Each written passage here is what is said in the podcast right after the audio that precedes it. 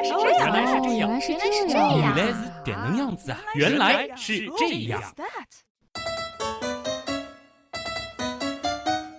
欢迎来到《原来是这样》，各位好，我是旭东。各位好，我是珊珊。哟，不知道有多少朋友听到“各位好，我是珊珊”的时候，哟，一个机灵啊！这个珊珊这个名字大家熟啊，之前已经有好多期文案是出自珊珊的撰稿了。这一次大家总算是听到我本人的声音了啊！不知道和大家想象当中有什么样的区别没有啊？首先，先欢迎珊珊啊，作为嘉宾主播加入到原来是这样，欢迎你的到来，谢谢。哎，为什么请珊珊来呢？我们会放在结尾的时候和大家再来说一说。今年呢，原来是这样，其实也尝试了很多的第一次，或者说是比较特别的这种做法，像是有哪些呢？比如说水兄原来一直是主讲，今年呢让他捧了我好几期，这也是一种尝试。还有今年也有连续十期的节目是我。一个人 solo 的，很多导友都说很心疼旭东啊，一个人在那里说原来是这样，就是这样。对这个众所周知的原因吧，其实原来是这样。到今年，尤其是十月份之后，一直还能够稳定更新啊，真的也离不开像是珊珊啊，像是水兄啊，包括豌豆君等等，我们很多的这个刀友这些好朋友们的大力支持啊，才让原来是这样可以继续正常的运转下去。那么今天呢，其实我们也想用这样一种比较特别的方式啊，先来感谢一下我们非常厉害的这位撰稿人珊珊，同时呢，我们也来听听看由撰稿人亲自讲述啊，由我来捧是一种怎样的体验。那就请期待本期的原来是这样。好，马上开始今天的正片。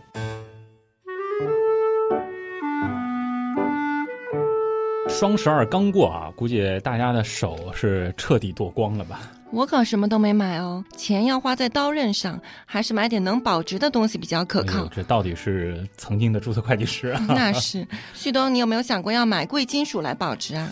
其实投资这方面呢，我还真没什么经验啊。平时呢，也就买买 R 一、R 二等级的理财产品吧。像是贵金属这种呢，说实话真的不是很懂啊。只要不碰期货、实物黄金或者是纸黄金什么，好像听说比较保值，对吧？一般他们是避险的时候会买一些啊。嗯，我好像走入了财经节目的直播室嘛。你这还叫没什么经验啊？你已经秒杀我这个如假包换的注册会计师了，好吗？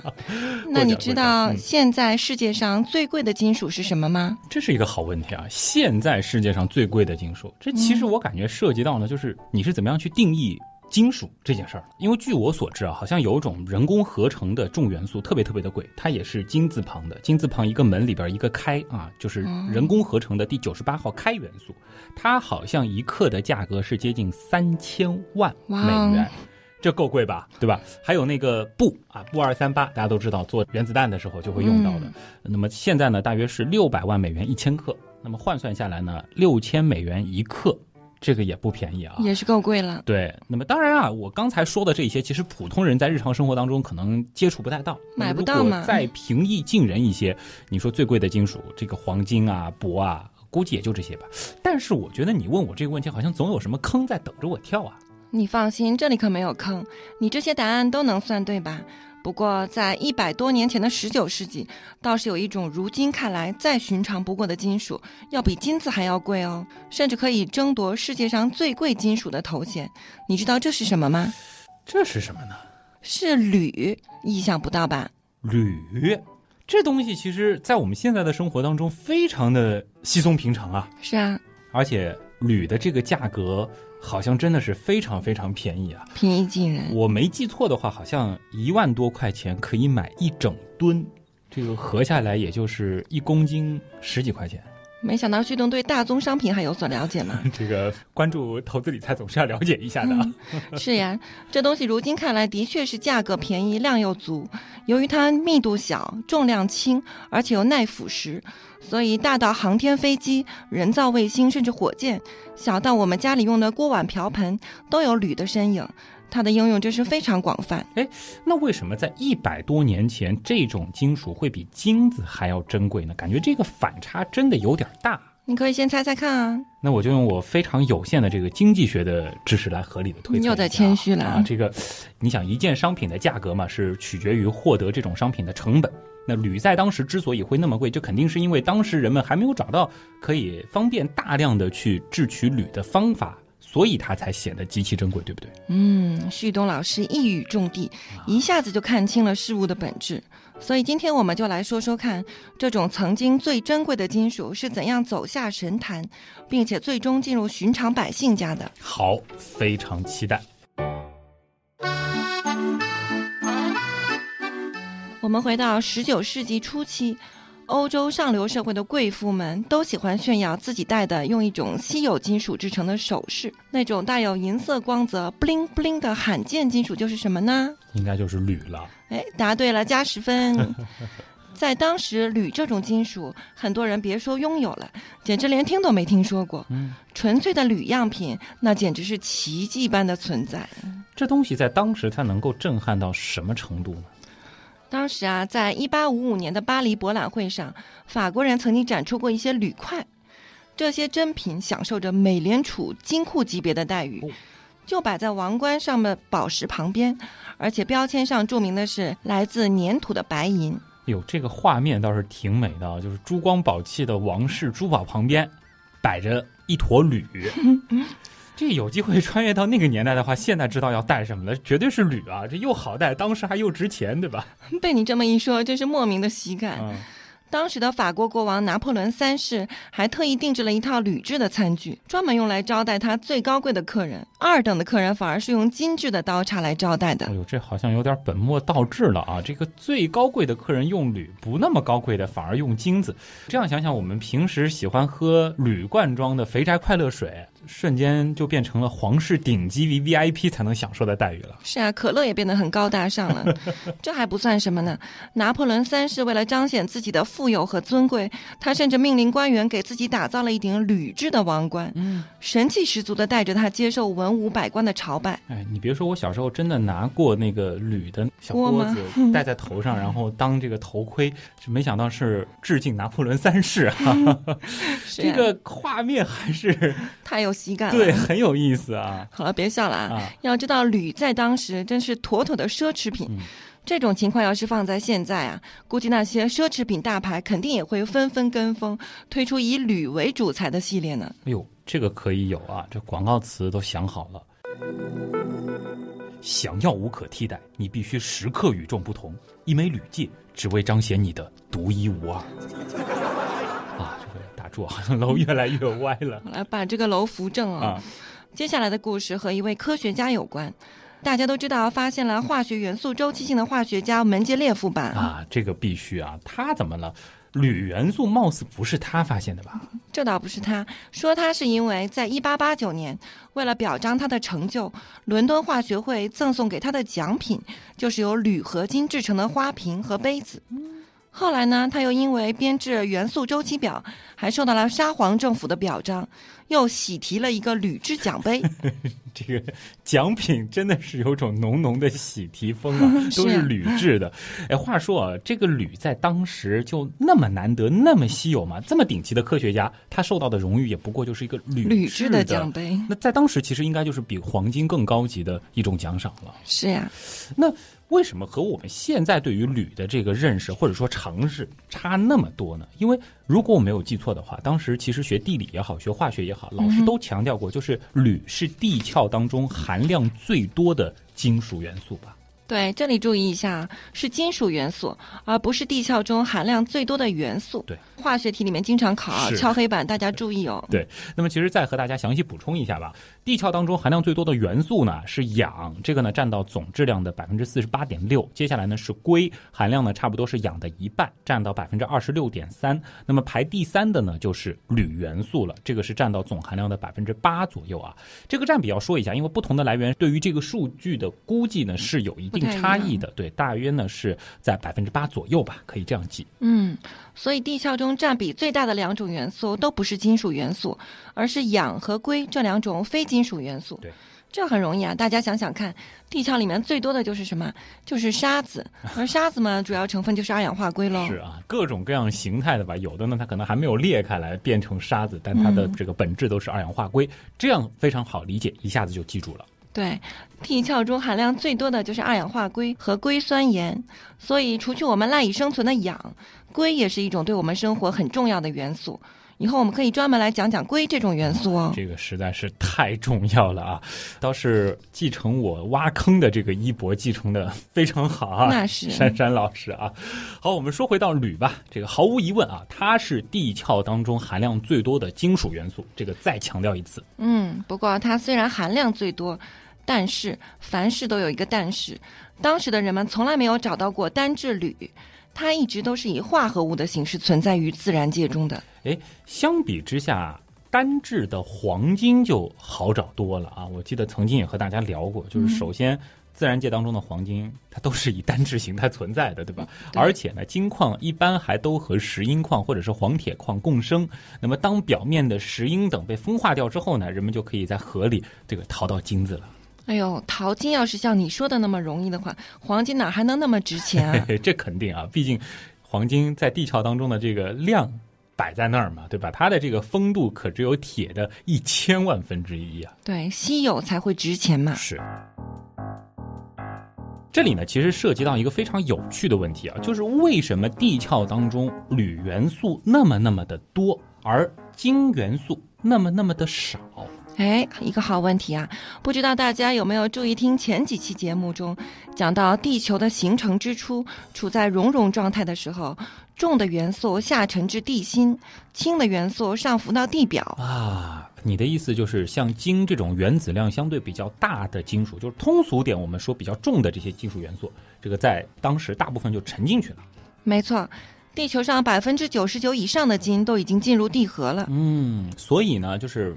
留在地表或者说是地壳的，主要就是像铝这样的相对比较轻的金属元素了。对，不过由于金的化学性质非常稳定，或者可以说非常的高贵冷艳，几乎不会与其他元素形成化合物，所以在历史上人们确实是先发现金的单质的。嗯，这是不是以前上古时代的原样里就讲过了？这个几乎是最早的几期原来是这样的啊。嗯，但是相比之下，铝。好像真的就没那么容易了啊！毕竟它实在是太活泼了，太粘人了啊！这个大家应该知道啊，就是如果是铝粉的话，在空气当中加热，它是能够猛烈燃烧的。而我们如今熟悉的那些铝制品，哎，之所以它感觉好像不易腐蚀，那是因为它的表面有一层致密的氧化膜，那就是三氧化二铝嘛。哎，对的，其实这个东西啊，就有点类似于铁锈。对。只不过铝一和氧气接触就会迅速反应，马上就形成一层致密的氧化膜。是，当然反过来，铝的优点之一呢，恰恰就是这个，因为这个铝锈啊是非常非常非常薄的，它的厚度呢往往只有万分之一毫米。嗯，这个真的很薄。对，但是却很硬，非常的耐磨。那么这层膜，你想，这这简直是。这再理想不过的膜了，对吧？紧贴在铝的表面，那么就使铝接触不到外界的空气，阻止它继续生锈。这层天然的保护膜还真是不错。对，这是建立在我们已经能大规模获得纯铝的前提下。哎，是。不过反过来你想想啊，正是因为铝太容易氧化了，所以自然界中几乎就没有单质铝的存在。嗯。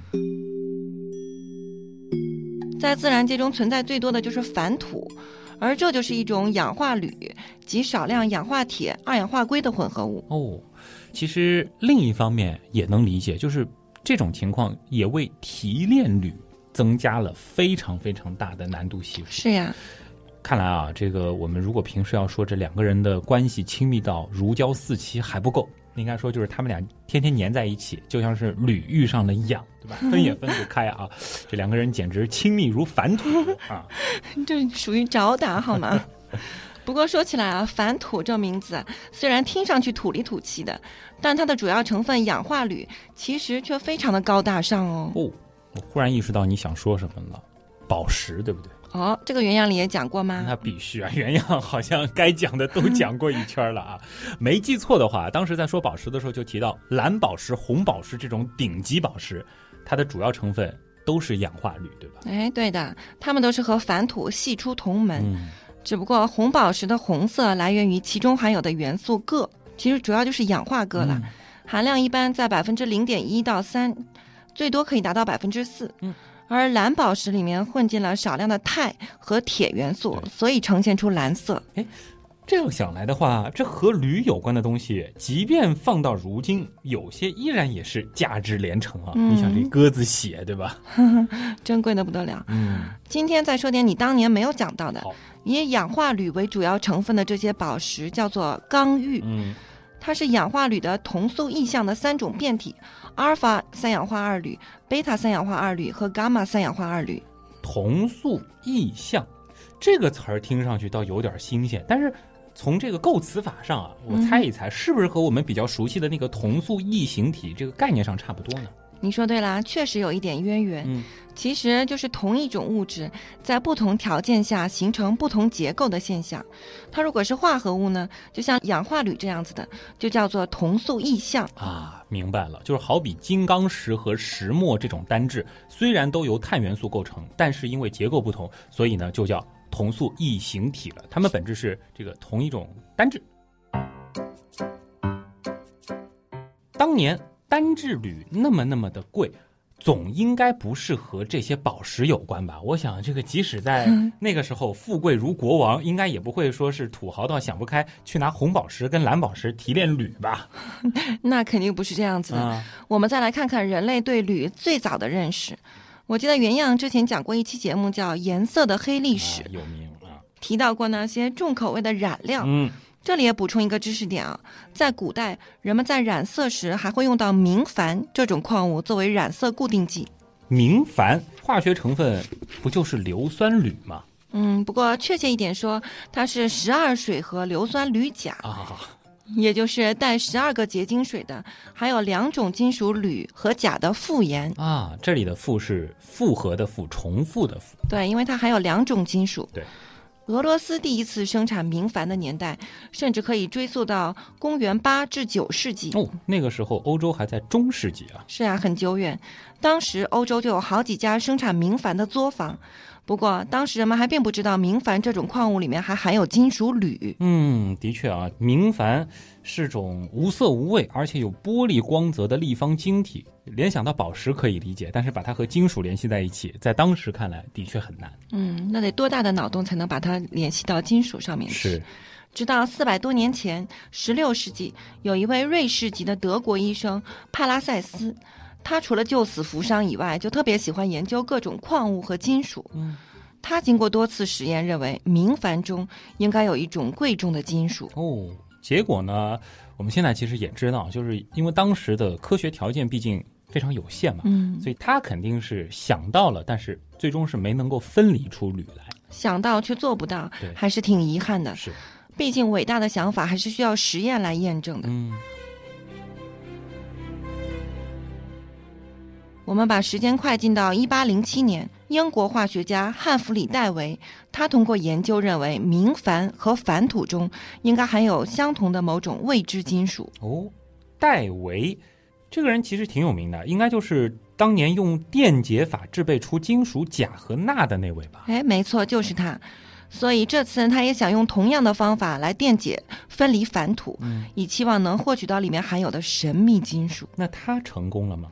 只能说很可惜啊，戴维之前用电解法制备钾和钠，用的都是可以溶于水的氢氧化钾和小苏打。哦，可是矾土或者说矾土里面的主要成分氧化铝，这东西是既不溶于水，而且熔点又奇高无比啊！对啊，你说这个东西怎么电解了啦？啊，所以虽然戴维使用的电解方向是对的，但还是没能把矾土变成液体状态，嗯，结果只能与铝失之交臂。后来科学家们又采用了各种方法，他们又是把矾加热到各种奇怪的温度，又是把它溶解在各种酸啊、盐啊里面。可惜好像都没有什么实质性的结果吧？是啊，方向不对嘛。嗯，最后，直到一八二五年，丹麦科学家奥斯特发表文章说，自己提炼出来一种金属，颜色和光泽有点像锡。哎呦，奥斯特这个名字大家应该更熟悉啊，他应该就是发现了电流磁效应的那位物理学家。对啊，物理书里面经常看到它。对，我记得磁场强度的单位就是以他的名字来命名的。对，他提到的这种金属，莫非就是铝吧？郑氏，是不是想不到啊？一个电学大神居然还能跨界到化学界，嗯居然是他首次制备了铝。哎，虽然是有点意外，但是科学研究总是有些共通性的，你说是吧？你想，当年爱因斯坦还靠着量子力学的研究拿了诺贝尔奖呢。是呀、这个岔开了啊！你说这个奥斯特他到底是用了什么新方法，最后搞到这种粉末的？这个方法说起来需要花点时间了。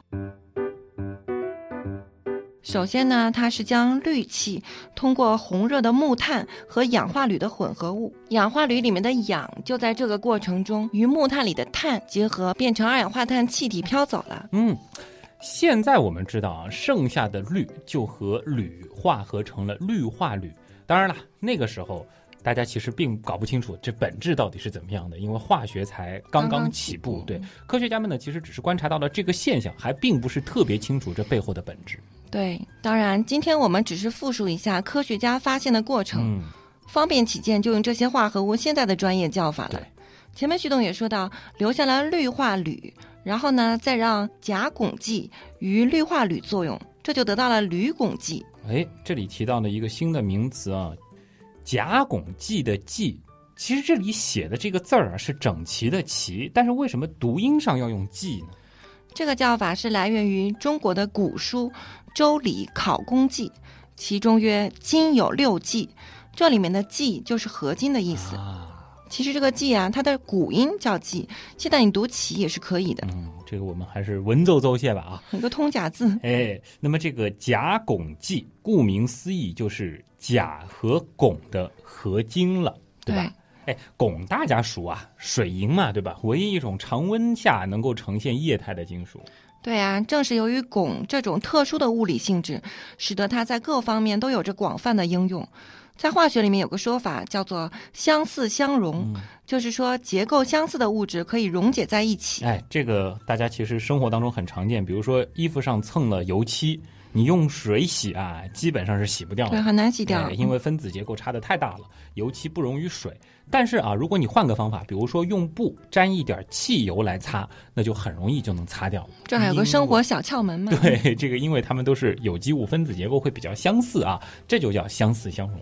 对，所以汞它作为一种常温下液态的金属，是可以溶解多种与它结构相似的金属的，比如金、银、钾、钠、锌等等。哦，金也行啊。哎，是的，这样就有许多应用了。比如说，你知不知道古代是怎么在各种金属器皿上镀金的吗？我倒是听过，就是古法他们是打金箔嘛，对吧？就是利用金它非常好的那个延展性，打成极薄极薄的金箔片，然后呢贴在像是佛像啊或者是一些建筑装饰上面。如果用这种方法包在金属器皿的表面，我估计包是能包的，但应该是做不到非常非常的均匀啊。对，不那么好看，对吧？但是你前面好像已经说到了汞了，而且汞又能溶金，莫非是把金溶在汞里，然后再刷到器皿上去哎，到底是旭东老师啊，一下子就被你猜对了。啊？真是这样做啊？当然，光涂上去还不够，还需要再加热，然后就使汞蒸发变成汞蒸气，又飘走了。这个时候，留在器皿表面的黄金就与金属表面固结，形成光亮的金黄色镀层。嗯，而这种方法就叫做活法镀金。哎，可是这种方法够危险的啊！汞蒸气那可是有剧毒的，一旦被人吸入，这后果不堪设想。对呀、你想想，吸入之后，汞离子它就很容易透过肺泡壁含脂层的细胞膜，与血液中的脂质结合，很快就分布到全身各组织，然后就造成中毒了。对常见的就是急性肾衰竭死亡。啊，这里得务必提醒大家吧啊，就是平时如果用的是汞的温度计啊，俗称的水银温度计，或者呢是传统的那个水银血压计啊，一旦摔破了露出水银的话呢，一定要妥善处理，防止中毒。对，现在这个好像不太用到了，嗯都是用电子的温度计和血压计了。对，不过一旦要有水银泄漏的话，最好的方法是撒上硫磺，嗯让它与汞反应，生成硫化汞。但是你这要求也很高啊，现在谁家还储备一些硫磺啊？那么硫磺皂，啊，我之前好像也和医生讨论过这个问题，他们说呢，就是光是水银温度计，如果是破了的话呢，这一点剂量呢，毒性的确是有，但是呢也要不了命。一个简单的方法就是扫嘛，收集起来，你别用手去接触，然后密封好。对，这个密封好很重要，妥善的处理掉，开窗通风，让这个汞蒸气。快速的扩散出去。哎，说到这里，我整个人都不好了。我记得我小时候就玩过水银血压计里面掉出来的啊，还玩了相当长的一段时间，很危险啊，真的啊。也提醒大家吧，这个东西看上去好玩，但非常的危险啊。这个家长一定要注意了，和小朋友做好这方面的教育。岔开去了啊，这个当然汞不是今天的主角，而且呢，其实放在古代，当时的工匠哪管得了那么多啊？这个产品才是第一的嘛，对吧？他们并不知道汞的这种毒性是。而且这种工艺在当时既然能够传承下去，势必他们也是发展出了一套朴素的哎防止中毒的技术啊。当然这个我们就不岔开了。前面呢，珊珊是说到啊，就是奥斯特制备铝的时候用到了甲汞剂，这个我们如果说换一种理解方式，就是钾和汞的合金，对吧？你记性真好呀，还记得铝这回事啊？我们岔开的够远的。是。刚才用钾汞剂与氯化铝相互作用后，钾就和氯化合成氯化钾，而铝就和汞变成了合金，也就是铝汞剂。铝很容易跟汞结合形成铝汞剂，这个反应叫做毛刷实验啊。这个实验倒是很帅啊！有兴趣的朋友可以到刀科学里回复关键词“毛刷实验”，一起来围观一下啊。这是插入软广吗？刀科学的软广。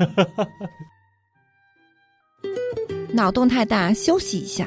如果听节目不过瘾，您还可以到微信订阅号搜索“刀科学”逛一逛，和节目有关的延展图文、BGM 歌单，还有猜题闯关都在那里啦。刀是唠叨的刀，耳朵都快出茧子。而铝就和汞变成了合金，也就是铝汞剂。铝很容易跟汞结合形成铝汞剂。这里要强调一下，因为哪怕是极少量的汞也会严重腐蚀金属铝，所以出于这个原因，绝大多数情况下汞都是不能带上飞机的。哎，有道理。你想飞机嘛，对吧？它首先肯定要轻，对吧？所以它会用到大量的铝材。这要是真的发生一些反应，这后果真是不堪设想啊！对了，刚才你说到奥斯特制备铝的实验当中形成了铝汞剂，那接下来是不是就是？用和活法镀金的类似的这种逻辑，类似的方法，把铝汞剂加热，然后把汞给蒸发掉，这样就能够得到纯铝了呢？没错呀，不过你要注意哦，一定要在隔绝空气的情况下加热，要不然好不容易制出的单质铝又要跟空气中的氧融为一体，哎，又白搭了是。即便如此，这时的奥斯特其实只是获得了一丁丁点的金属粉末，可以说是非常不纯的铝。哎。那后来他又继续深入了吗？并没有呀，后来他就回到自己的领域，继续研究电磁现象去了。觉得那个更好玩。对，但他把这个过程告诉了他的好朋友德国化学家维勒。嗯，维勒很感兴趣啊，接过了这个艰巨的任务。不过他其实啊，也只是沿着这条路继续往前走了一点点。在一八二七年的时候，终于制备出了一点点针头大小的铝。哦，我开始明白为什么纯铝在当时那么的稀罕了。维勒努力了那么久，最后得到的铝其实还不够打枚戒指的。对啊，咪咪小一点点。对，但是另外一方面，在当时，铝估计又妥妥能够代表最前沿的科技，是吧？这个是新材料，新材料了，好像有点石墨烯的意思啊。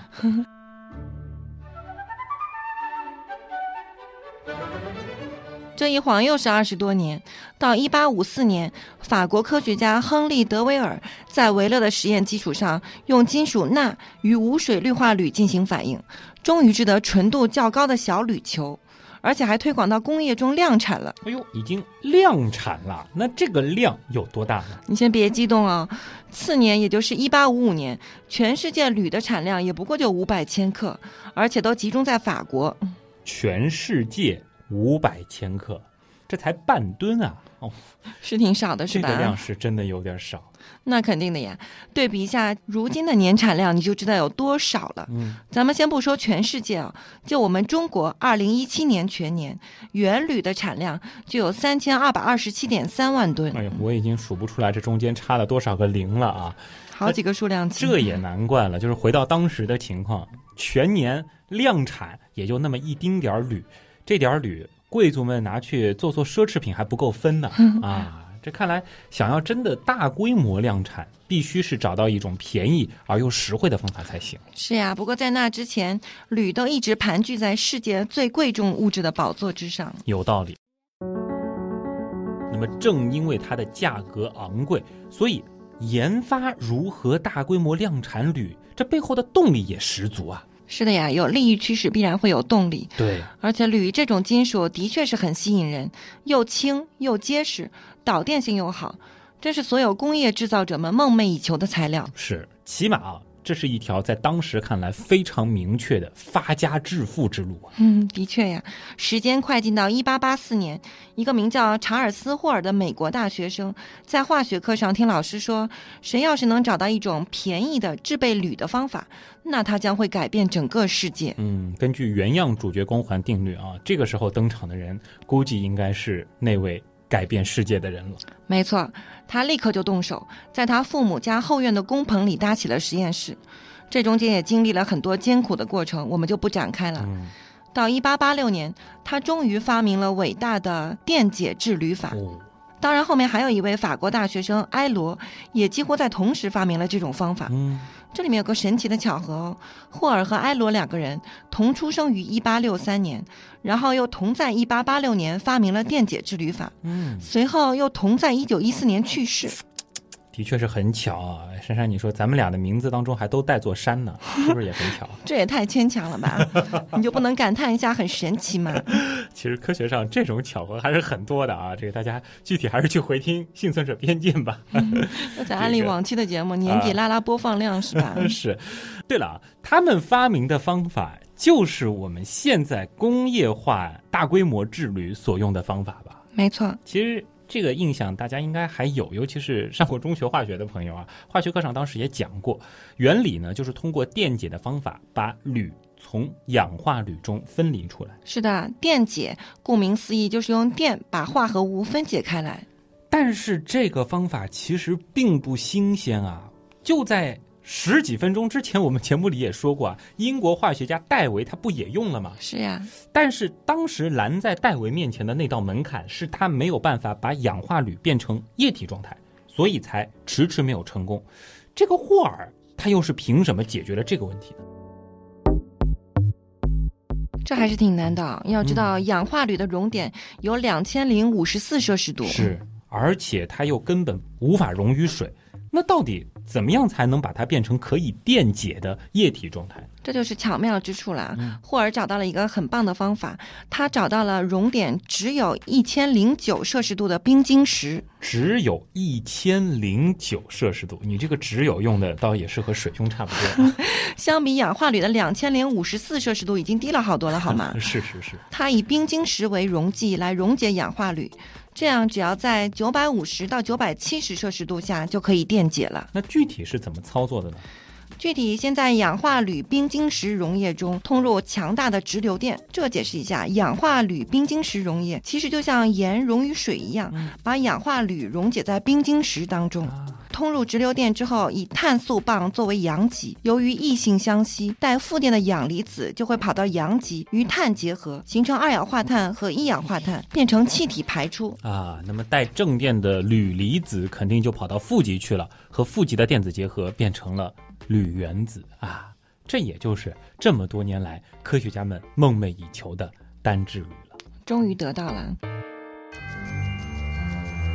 在一千摄氏度的高温下，电解液的密度为二点一克每立方厘米，但是铝液的密度为二点三克每立方厘米，所以生成的铝水就沉淀，并顺着管道流出了。啊，这一步呢也不难理解，利用的呢就是密度不同、分层分离的物理方法。对，从此以后，铝就再也不是一种比黄金还要珍贵的稀有之物了。啊，倒是挺爽的，源源不断的这个铝水就流出来了，你只要往里边加矾土之类的东西就可以了。这个故事其实再次告诉我们一个道理啊，就是没有什么是真正保值的，对吧？没有什么是贵金属。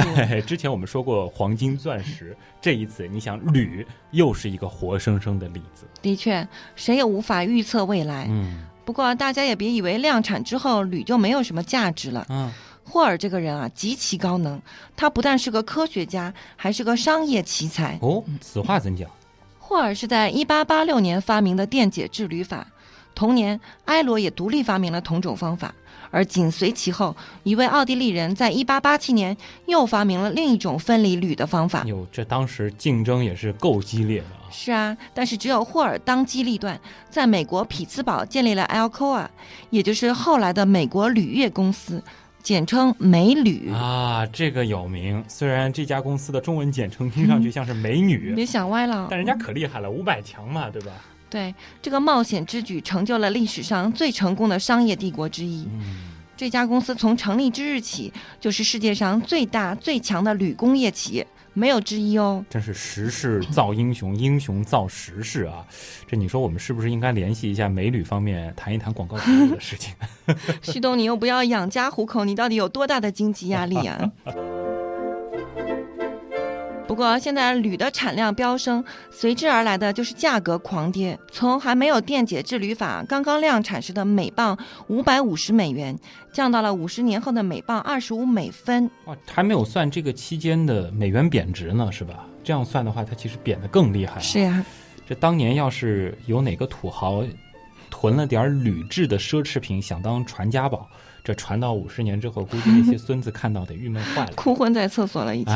而这种程度的产业增长，在美国历史上大概只有一次被超越，那就是八十年后的硅半导体革命了。嗯，这又是一个关于元素的坑了。对，还是硅。对，硅和计算机工业的发展，真的又是另外一个伟大的故事了。当然，就像日后的计算机巨头们一样，敢想敢干的霍尔也是发了大财。就我们真的呢，还是得感谢他啊，能够使铝最终走下了神坛，深入到我们寻常百姓家，变成了一种稀松平常又很好用的金属。因为铝在现代生活当中的应用真的是太广泛了，比如说我们现在用的易拉罐、铝制的餐饮炊具。还有什么？其实包糖的铝箔纸，铝箔纸，这个包括包香烟的那个铝箔纸，对吧？大一点的还有家里用的铝合金门窗，还有厨卫吊顶的铝扣板等等啊，各种建筑材料其实都是用铝的，密度小、质量轻，同时又耐腐蚀啊，诸如此类的这些特点。对，这个装修过的朋友肯定都了解的。嗯，而且人们还大量使用各种铝合金来制造飞机、汽车、船舶等交通工具。对。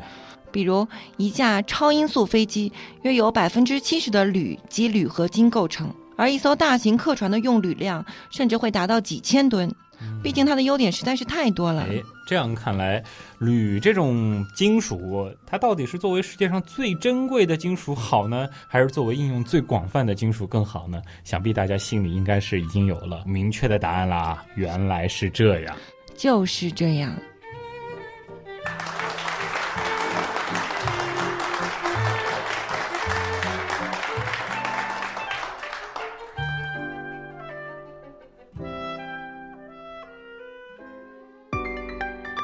样，珊珊？第一次录完原来是这样，感觉如何？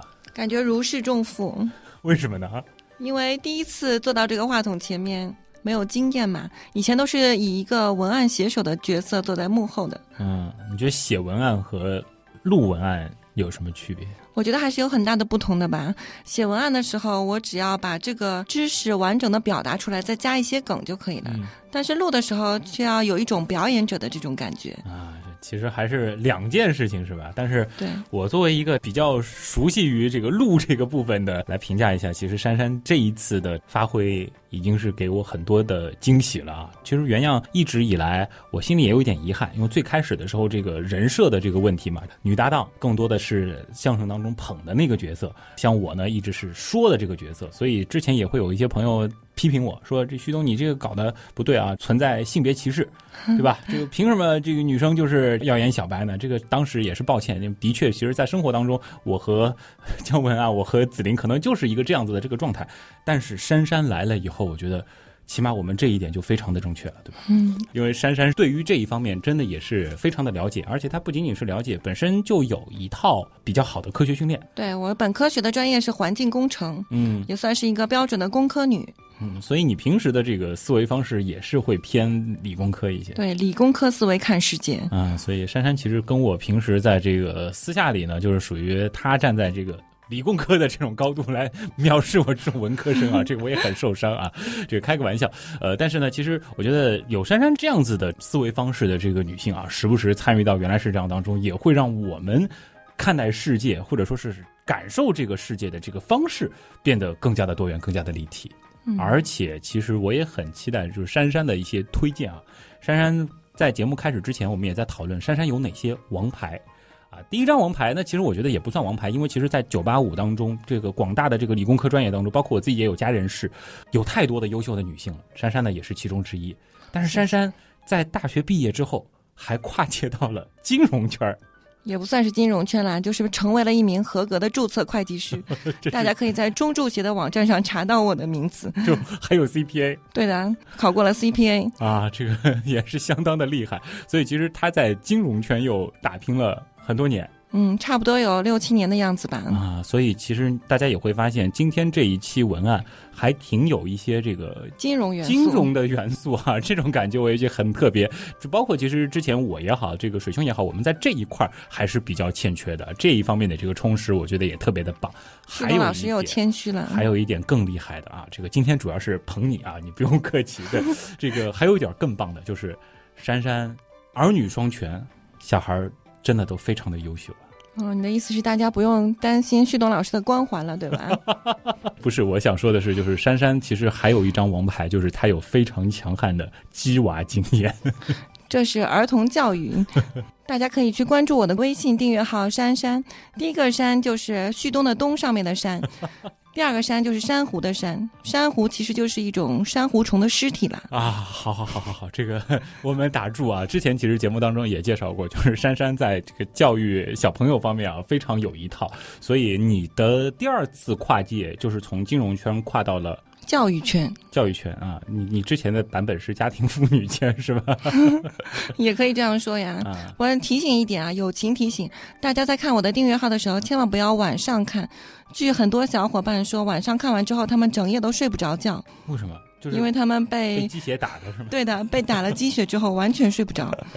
这个的话，大家具体去这个文字感受一下啊。我觉得珊珊真的是特别娴熟啊，第一次参与，你想这个植入自己的公众号就植入的天衣无缝，我都还没有意识到，就已经把你的这个公众号给介绍完了。那我顺便说一下，如果说大家想要了解更多和原来是这样有关的知识，包括我们现在节目的这个文案，基本上呢都会有完整的这个文字的图文推送。大家喜欢的话，也可以到刀科学里面去找一找。刀就是唠叨的刀。哎，谢谢啊。接下来呢，其实还要再推荐几个事儿吧。就是在刀科学这个订阅号当中呢，还有一个周边这个按钮啊，点进去呢就可以链接到我们的官方微店。原品店啊，这原品店呢，现在有很多热卖的商品啊。首先呢，我们的这个关于《少年时》这个刊物的二零一九年新刊的优惠订阅还在持续当中，没有几天了，大家抓紧时间哦。嗯，这个是以二零一八年的十二月三十一号作为一个线，对吧？好像是新年的钟声敲响之后，它的这个价格也就随之上涨了。所以说，大家要抓紧时间了。倒计时开始。对，那么现在提前订阅呢，还有一些小礼物啊，这个包括他们有这个小书包，同时呢有我们原样提供的一个特别的惊喜。当然，在我们店订的话呢，这个价格也会非常的优惠啊。对，其实我一开始写的前面几期文案，有相当一部分内容都是参考少年时的内容的，嗯，因为他从头到尾会把一样事物的思路给理得非常清楚。跟原样的思路简直非常之像，原样里面就很喜欢把一件事物从它的历史讲到它的发展过程，再讲到现在，再讲到将来的前沿科技。而少年时也是同样的。其实说实话，后面原样和少年时的合作，珊珊呢也是。重要的一个推荐神啊，因为他是同时这两套体系的受众啊，也是感谢珊珊当时促成了我们这样子的一次合作啊。那么大家也可以同样去支持一下，在这个基因上和原样非常相似的少年时的这份杂志。那么还有几个 Q&A，我觉得是肯定会预想到在评论区里面会有的，我们就提前先回答掉啊。首先，肯定有朋友问，珊珊来了之后，是不是紫菱就不来了？是不是姜文就不来了？珊珊应该也能想到吧？这下面那肯定不会哦。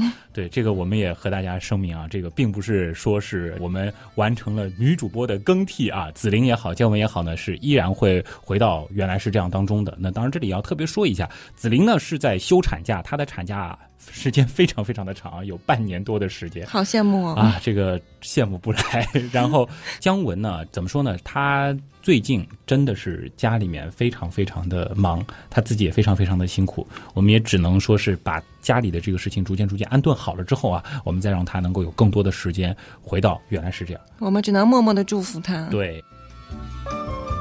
好了，再次谢谢珊珊啊，这是我们原样的又一位嘉宾主播啊，参与到我们的节目当中。当然，更要感谢的还是每周都会陪伴着我们一起成长的所有的可爱的刀友们、听众朋友们啊。原样的发展离不开大家的支持。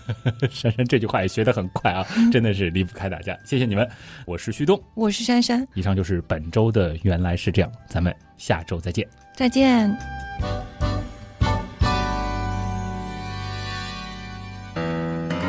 氧化铝里面的氧就在这个过程中与木炭里的碳结合，变成二氧化气体就飘走了。二氧化碳气体，我说的是什么？你说二氧化气体。氧化铝里面的氧就在这个过程中与木炭里的碳结合，变成二氧化碳。嗯，没关系，再来。你就氧化铝开始没关系。氧化铝里面，你这样说错了就停下来。没有没有，就就很很自然的就说下去。氧化铝里面的氧就在这个过程中与木炭里的碳结合，变成二氧化碳气体飘走了。你再来一遍吧，二氧化碳气体，你就直接说一下，变成二氧化碳气体飘走了就行。好。